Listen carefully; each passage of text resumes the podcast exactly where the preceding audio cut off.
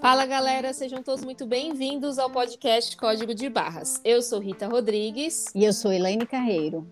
E o tema dessa semana, olha, não sei, viu, gente? Quase não sai, porque a cada F5 vem uma atualização do tema, né? Você vai lá e atualiza e vem novos, novas informações. Então, mas é aquela coisa, né? Se a pauta é quente, tem que estar no código de barra, certo, Elaine? Certíssimo. E o tema dessa semana é sobre reforma tributária e como isso impacta na vida do investidor, de nós investidores, certo? Então, é. como você disse, é assunto super atual e que vamos abordar aqui hoje e que já mudou e deve mudar até o final, até o final dessa, até, até ir para o ar, né?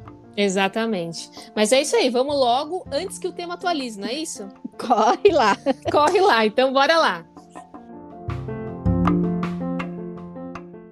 Bom, mas brincadeiras à parte, apesar da reforma estar em processo de revisão e que sim, podem haver alterações, é super importante trazer o tema à tona, para no mínimo você ficar atento às possíveis mudanças e como isso impacta nas suas decisões com os seus investimentos. Exatamente, Rita. Super importante estar atualizado e para o nosso bate-papo de hoje trouxemos um super convidado, Vitor Minati. O Vitor também planejador financeiro com certificação CE, especialista em investimento e vai com certeza contribuir e muito para esse nosso bate-papo. É isso aí, né? A gente não vai, a gente não vai entrar nessa fogueira sozinha, né, Elaine? Não. A gente chama, é aquele negócio da piscina, né? A gente chama, tá, tá gelada, mas a gente chama para pular junto, né? Exato. Boa. Então seja muito bem-vindo ao Código de Barras, Vitor, e se apresente, por favor, para os nossos ouvintes. Olá, pessoal. Obrigado pelo convite. Sou Victor, administrador de formação, planejador financeiro por, por propósito, aí, como a Elaine destacou, e também sou ouvinte aqui do, do Código de Barras, que tem sido meu companheiro de academia recentemente. Olha só, que legal! Agradeço o convite da Elaine e vai ser um prazer participar aqui desse tema tão oportuno no momento. Que bacana. Legal, né, Elaine? A gente. Eu Meu... não sabia também que eu era companheira de, de academia das pessoas. Pois é, você sabe que, que meu ego tá dançando rumba, né? Ai, meu Deus do céu. Aquela coisa, né? A gente não faz, a gente não vai na academia, mas, mas de, de alguma forma a gente tá na academia. Não, você é. faz, né, Elaine? Faço, faz. faço. Tá certo. Muito bom. Bora começar o nosso bate-papo, então? Bora lá.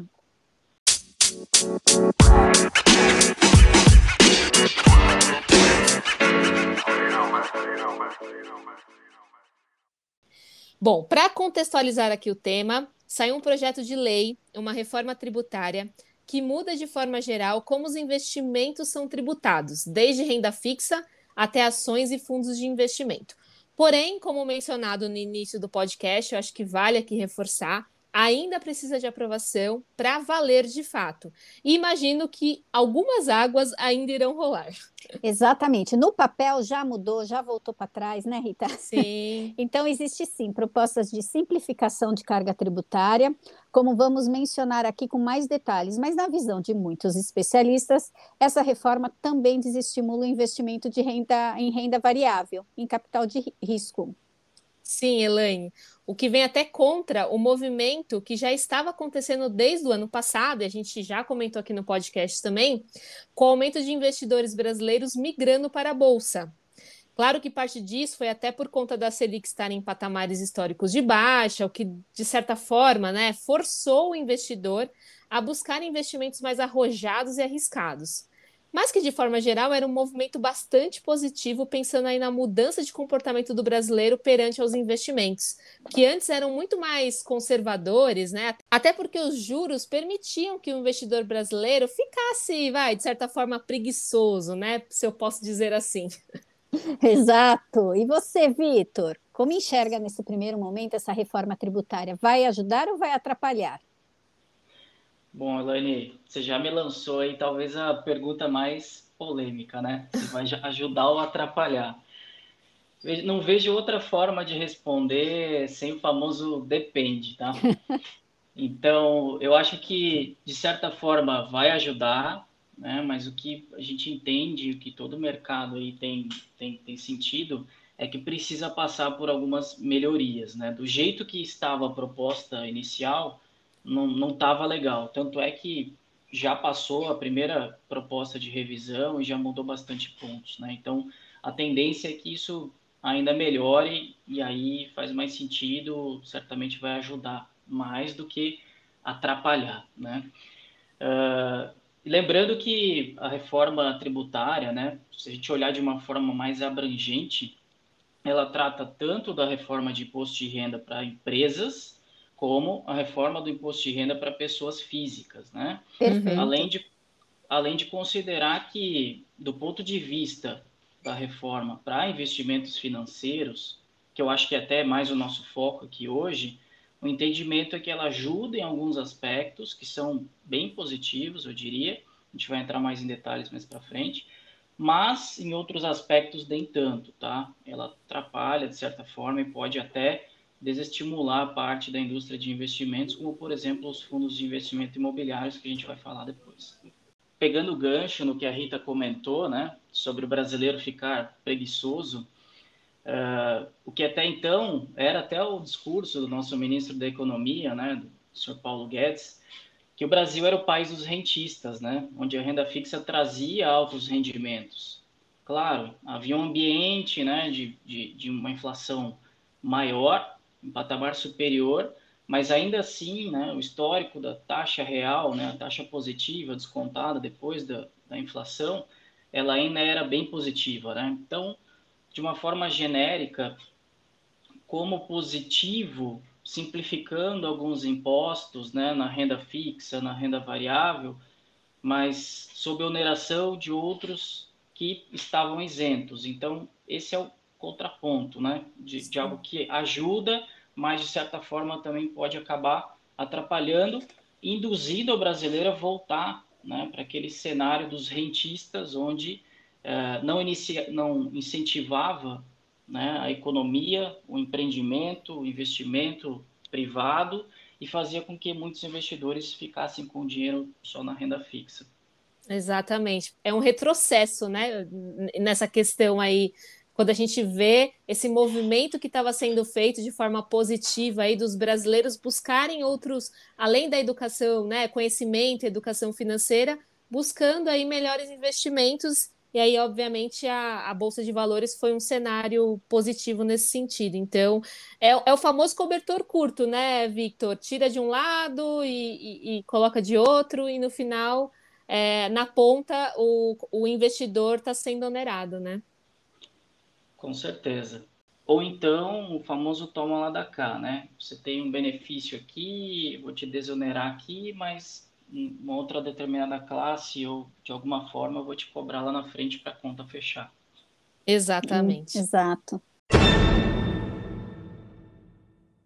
Bom, Vitor, e falando agora de renda fixa, né? É, fala um pouquinho para gente como era inicialmente, né? Essa, essa mudança e agora como está, né? É, porque a gente sabe que já teve alterações. O, é, como eles estavam solicitando e quais são os pontos que já voltaram atrás? Você pode explicar aqui para gente?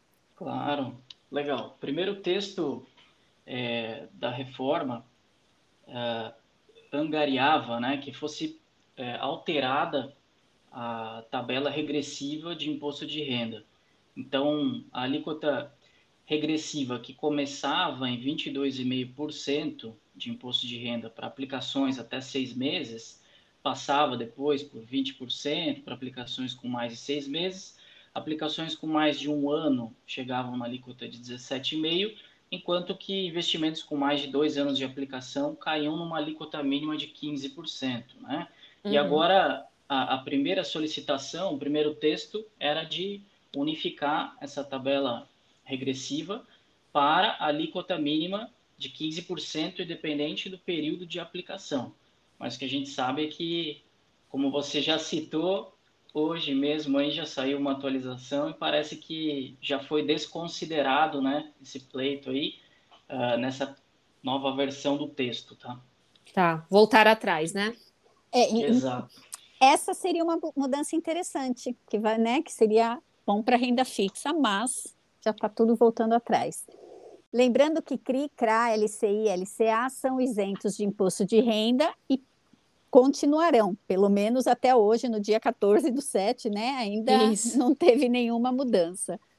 Sim, inclusive, né, em linha com que nosso uh, ministro da Economia, Paulo Guedes, já vinha se posicionando com relação a não mexer no, no setor agrícola e imobiliário, né? já que uhum. esses setores são grandes propulsores do setor econômico, né? seja olhando para o lado da exportação agrícola, quanto geração de novos empregos de toda a cadeia, né, da cadeia imobiliária, da construção civil.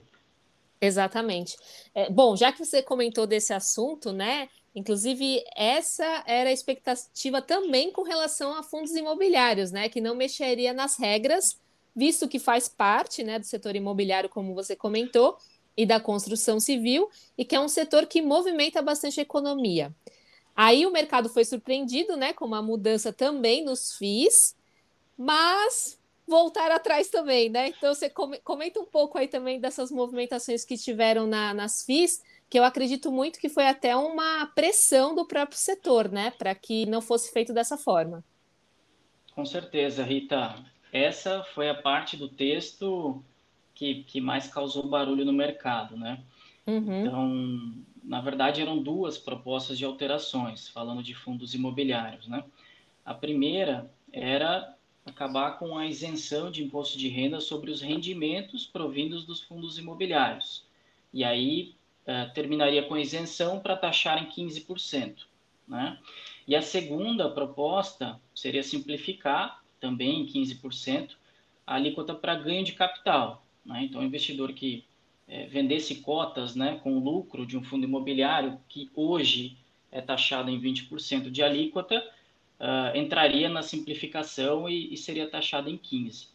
Embora tenha, tenha essa redução de 5% né, sobre o ganho de capital, com certeza o que pesou muito mais aí foi a, a não isenção né, uh, dos rendimentos provindos do, dos fundos imobiliários.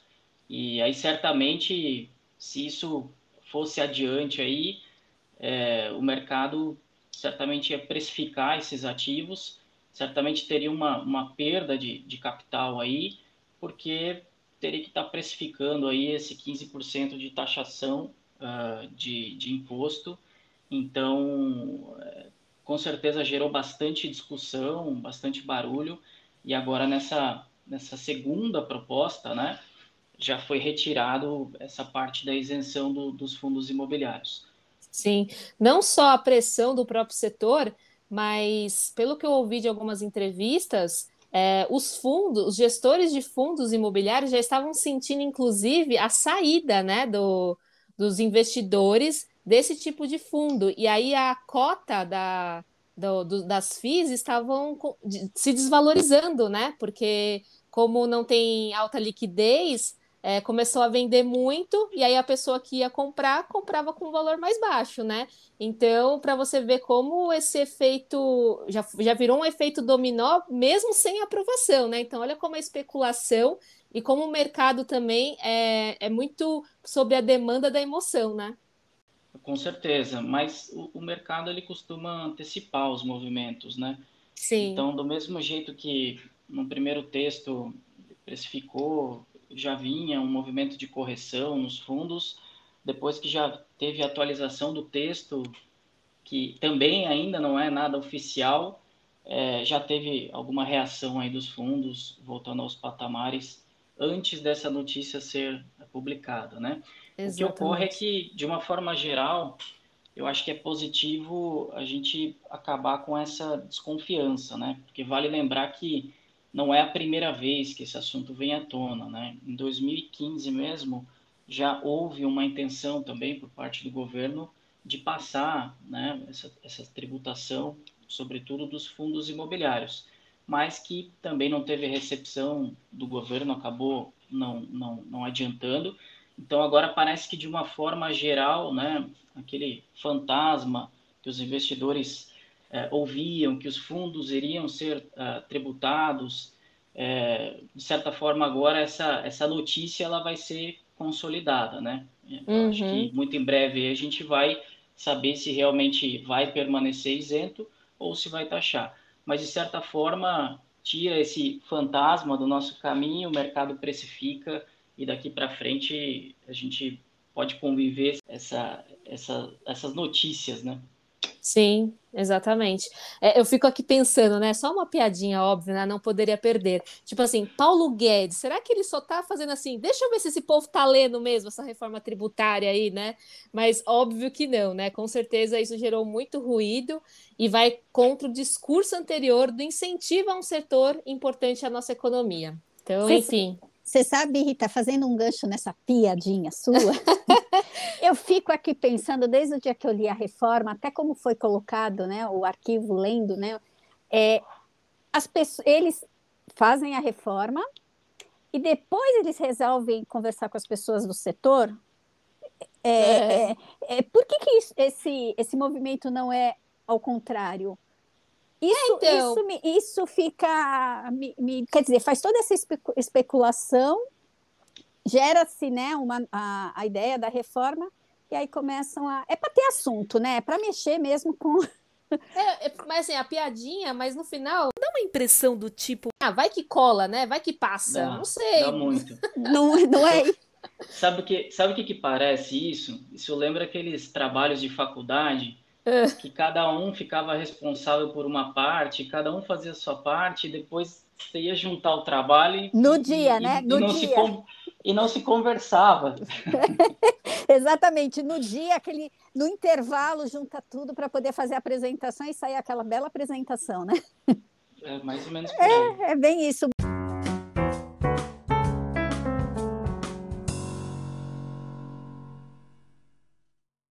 Bom, Vitor, vale aqui a pena pontuar que, embora a unificação da alíquota, eliminando a tabela regressiva de tributação, era um fato, né? era um benefício para fa facilitar a vida do investidor. Mas isso voltou atrás. Mas você concorda com isso? De fato, essa unificação de, do investidor ter uma alíquota mínima, além de impactar na, na rentabilidade líquida da aplicação, daria mais autonomia, né, em forma de liquidez para o investidor mudar a estratégia, né, ou, ou, trocar de produto, trocar de emissor.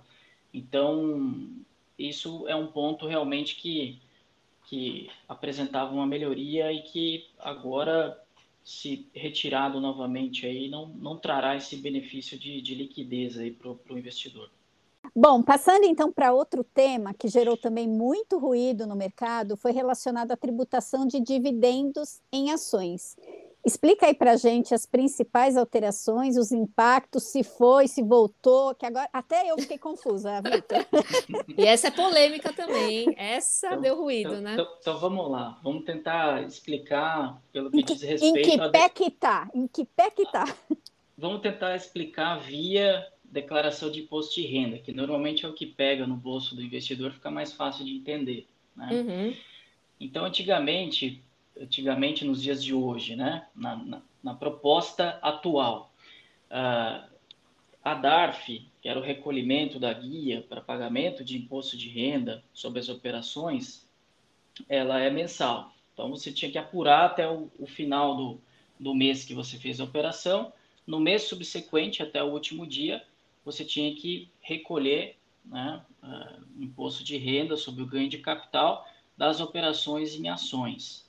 Lembrando que, uh, para o investidor de pessoa física, existe aquela isenção de venda de até 20 mil reais no mesmo mês, isento de imposto de renda.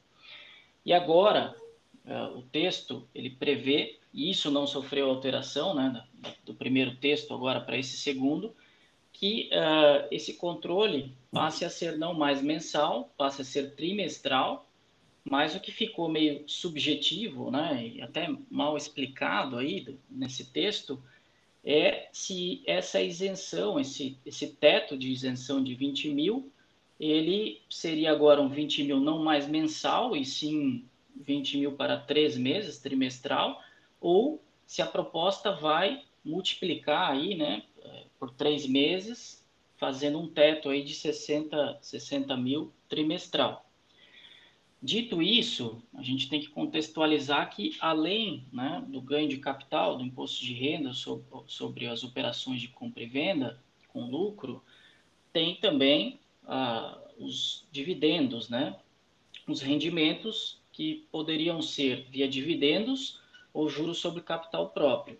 Esses também estavam isentos, assim como nos fundos imobiliários, e eles passam a ser tributados agora, a alíquota de 15%, uh, em forma de rendimentos.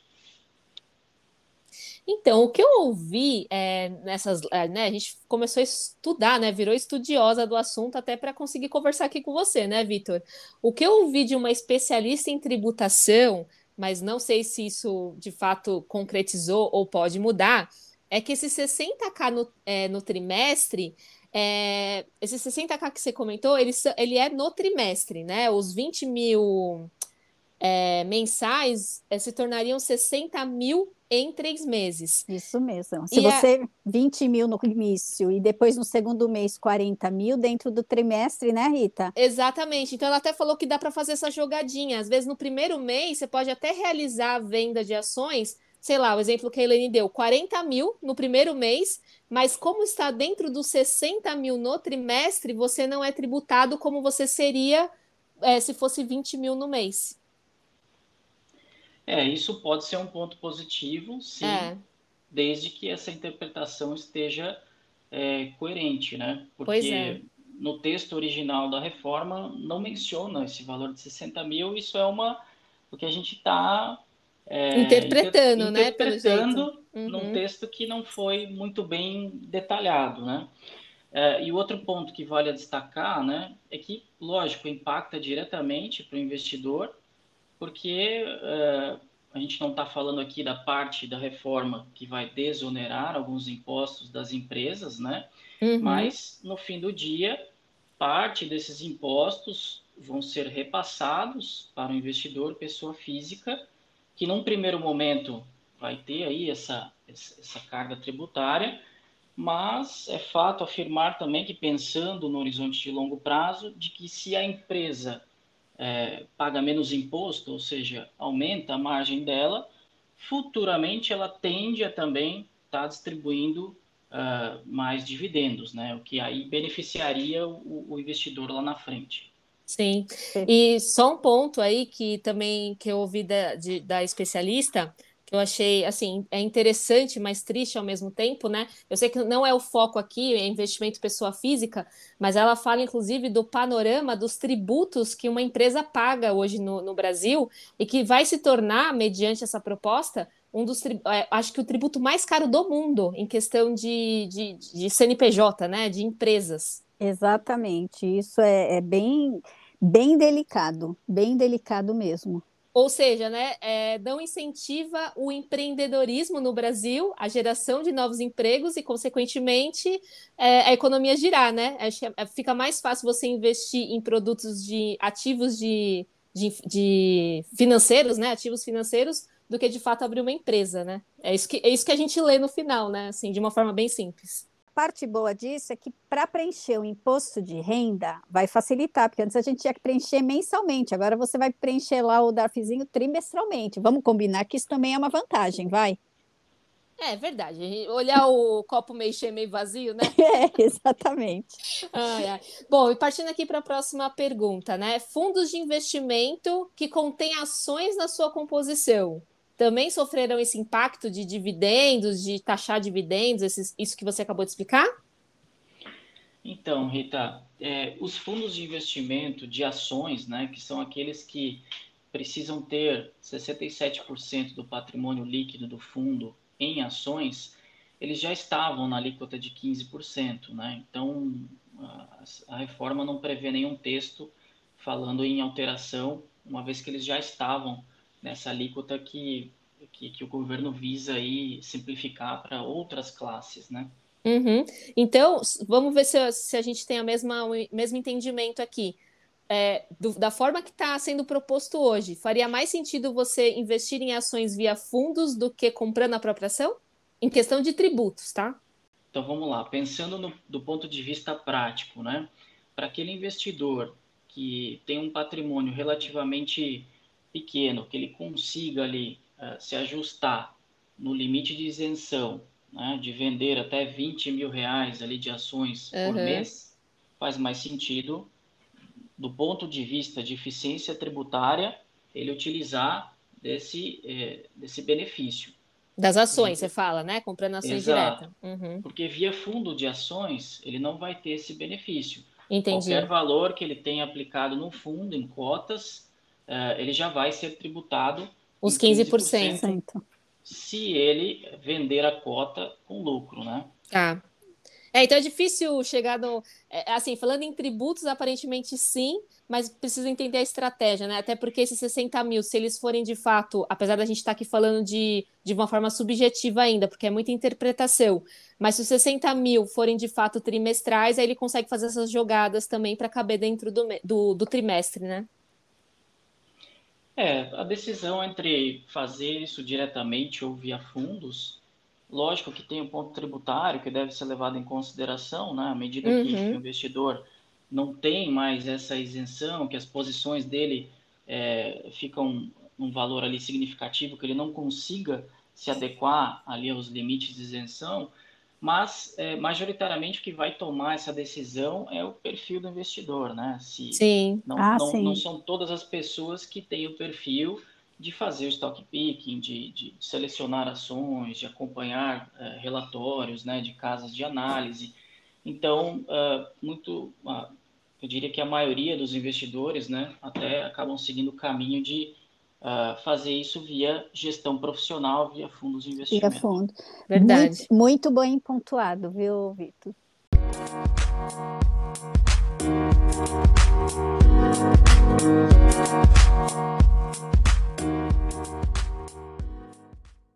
É, então, aí falando de fundo, Rita, é aquela história que a Luciana Seabra fala, né? Ou você, quando você resolve fazer um churrasco, ou você faz você mesmo, se você manja do negócio, ou você contrata o churrasqueiro, que aí pelo Exatamente. menos você delega.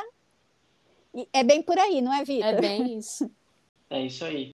Então, aproveitando aí que entramos nesse tema de fundo, só explica para a gente, Vitor, quais eram os investimentos que iam sofrer aí essa unificação da tabela de imposto de renda? Legal. Na primeira proposta, então, ela incluía os fundos de renda fixa e os fundos multimercado, né, que seguem também a mesma regra dos títulos públicos federais e privados, aqueles não isentos. Né? Lembrando que essa era a primeira proposta, mas hoje mesmo, né, depois da confirmação da nova proposta, foi divulgado pelo deputado relator da reforma tributária, que é o Celso Sabino, do Pará, já desconsiderou essa unificação, né? Ou seja, voltamos é, também para essas classes de renda fixa e fundo multimercado, a proposta de tributação de acordo com a alíquota regressiva, aquela que vai de 22,5% até 15% depois de dois anos. Perfeito. E, Victor, uma preocupação do mercado também, que deu bastante burburinho, foi com relação ao day trade, né? Que, de certa forma, é, entrou na mesma categoria de operação em renda variável. É, você pode comentar um pouco sobre isso e os efeitos negativos que isso pode causar, causar no mercado caso de fato seja aprovado dessa forma? Vamos lá. O texto sugere né, que a tributação de, de todas as origens de operação possam ser unificadas em 15%. Então, quando a gente fala origem, seria a natureza da operação. Né? Uhum. Então, hoje, o que, que acontece? O day trade ele é tributado com 20%, enquanto o swing trade é tributado em 15%. E aí, cada prejuízo que você tem, você só pode compensar com operações da mesma natureza, ou seja, day trade com day trade, swing trade com swing trade, é, prejuízo em fundo imobiliário com fundo imobiliário, por exemplo. Uhum. E essa nova proposta, é, a ideia seria unificar, né? Uh, só que da mesma forma que é unificar e você poder compensar prejuízos com, com classes de ativos diferentes, com naturezas de operações diferentes, ela tende a reduzir a alíquota do day trade, né, que poderia ser um incentivo adicional para aqueles investidores barra especuladores, né, é, diminuam o foco de investimento a longo prazo e cada, cada vez mais acabem até aumentando as estatísticas das corretoras, né? Que a gente sabe que não é nada positivo. Se a gente for Sim. olhar aí os dados, algo em torno de 90% aponta que uh, pessoas perdem dinheiro, né? Mas atualmente, atualmente tá, tá mantido isso ou eles já voltaram atrás com relação a isso? Na segunda proposta que foi enviada hoje, está mantido, está mantido a unificação de compensação de operações de natureza diferente e também a simplificação né, do day uhum. trade para 15%, assim como operações de swing trade. Vitor, então vamos falar de fundo de previdência, vamos falar especificamente PGBL e VGBL. Eu, pelo que eu vi, não foi citado, né, nessa, nessa primeira reforma aí, né? E é isso mesmo, não foi citado, o que, que vai impactar a sua interpretação? Então, Elaine, no texto, ele não prevê nenhuma alteração é, com relação aos planos de previdência, né? É, assim como na reforma da Previdência também não, for, não, não foi falado das alíquotas de imposto. Então, o que a gente vai ter aqui, que efetivamente vai impactar para o investidor, aquele investidor que está em fase né, de, de, diferimento, que a gente chama fase de acumulação, que está aportando no plano de previdência, segue normal. Quando esse indivíduo ele for fazer o, a fruição, um, um resgate, né, na fase de aposentadoria, aí sim ele pode ter alteração, que se for aprovado, que é se essa previdência for do regime uh, progressiva, né, aí ele vai atender a uma nova tabela de imposto de renda, que lembrando que é aquela renda que é somada com a renda tributada da atividade dele. Né? Então, essa tabela ela foi alterada, o governo corrigiu, a faixa de isenção ela iniciava em R$ 1.903 e agora o governo está elevando esse piso para R$ 2.500. O governo estima que o número de pessoas isentas aumentará né, em, meio, em 5 milhões e meio de pessoas, que hoje já são mais de 10 milhões uh, de brasileiros isentos e uh, iria para algo em torno de 16 milhões de brasileiros. Belo benefício, né? Bom, e não vou, não podemos, né, na verdade, esquecer das criptomoedas, né, que está tão em alta aí ultimamente. No projeto de lei tem alguma novidade para cripto, Vitor?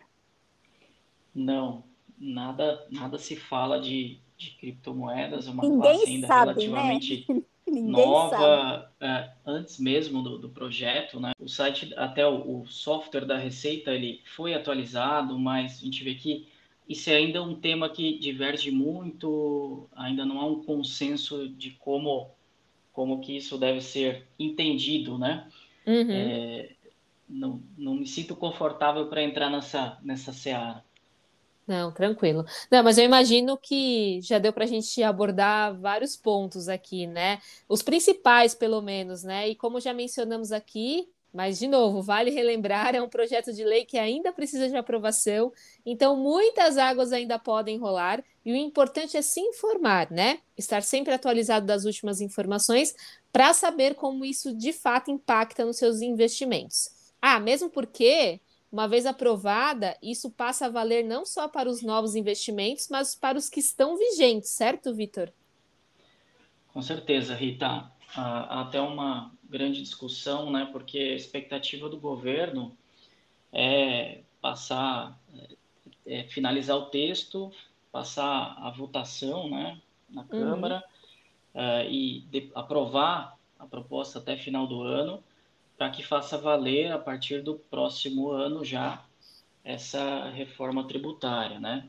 Então existe um, um grande questionamento da parte de, dos empresários, por exemplo, quanto ao entendimento de se as empresas, né, que acumularam ali juros sobre capital próprio ou lucros, se eles vão poder, por exemplo, antecipar agora antes, né, que, que, que a reforma se, se afirme, uma distribuição ou uhum. se eles podem, é, depois que isso se confirmar, mesmo que o lucro foi gerado em exercícios anos anteriores e a empresa reteve, é, se vai ser taxado esses, esses dividendos. Então, uh, há uma discussão muito grande, mas num primeiro momento o que se entende é o fato gerador, né? A necessidade uh, do, do pagamento do imposto é o fato gerador.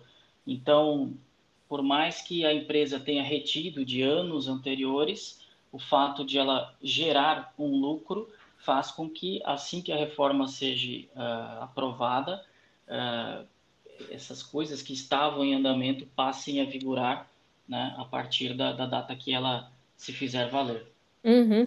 É, é o que falam, né? Investir no, não só investidor no Brasil, mas empreender no Brasil são para os fortes, né? Literalmente.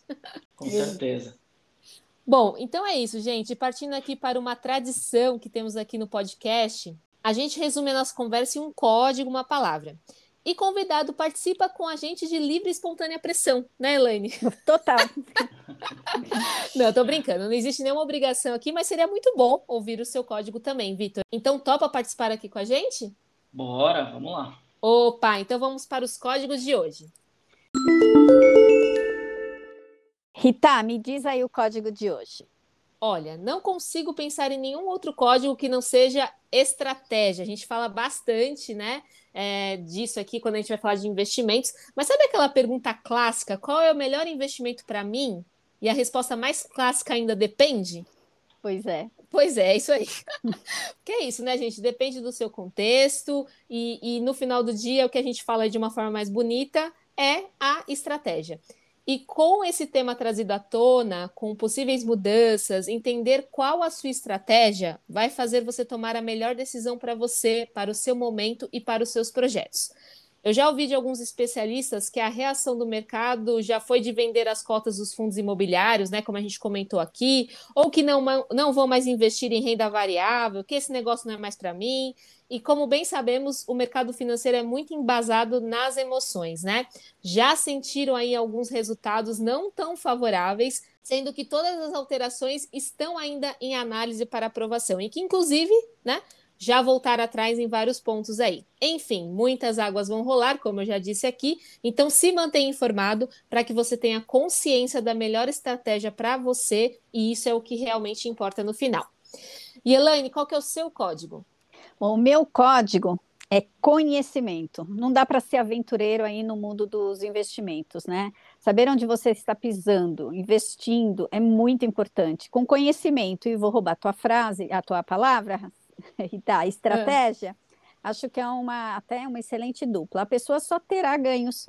Portanto, esse episódio foi feito para você, ouvinte, que gosta de conhecimento. E olha, a parte boa de tudo isso, Rita, é que para mim também, hoje eu aprendi pra caramba, né? Nossa, com certeza. Então, ainda tudo isso não está concretizado, ainda vai para ser sancionado, mas o importante é saber do que se trata essa reforma. E assim, nossa intenção foi trazer esses conhecimentos para você, que fique mais atento aos, às possíveis tributações dos seus próprios investimentos. Se antecipar as informações é fundamental e ainda também aguardamos cenas dos próximos capítulos. Agora você, Vitor, qual o código de hoje? Ah, então, eu já vou puxar a sardinha para o meu lado, né? Ou melhor, para o nosso lado. Ótimo. O meu código é o planejamento, porque para contemplar conhecimento, estratégia, né, os códigos que vocês citaram, é essencial que saibamos as regras, né, para construirmos a nossa estratégia de, de investimento.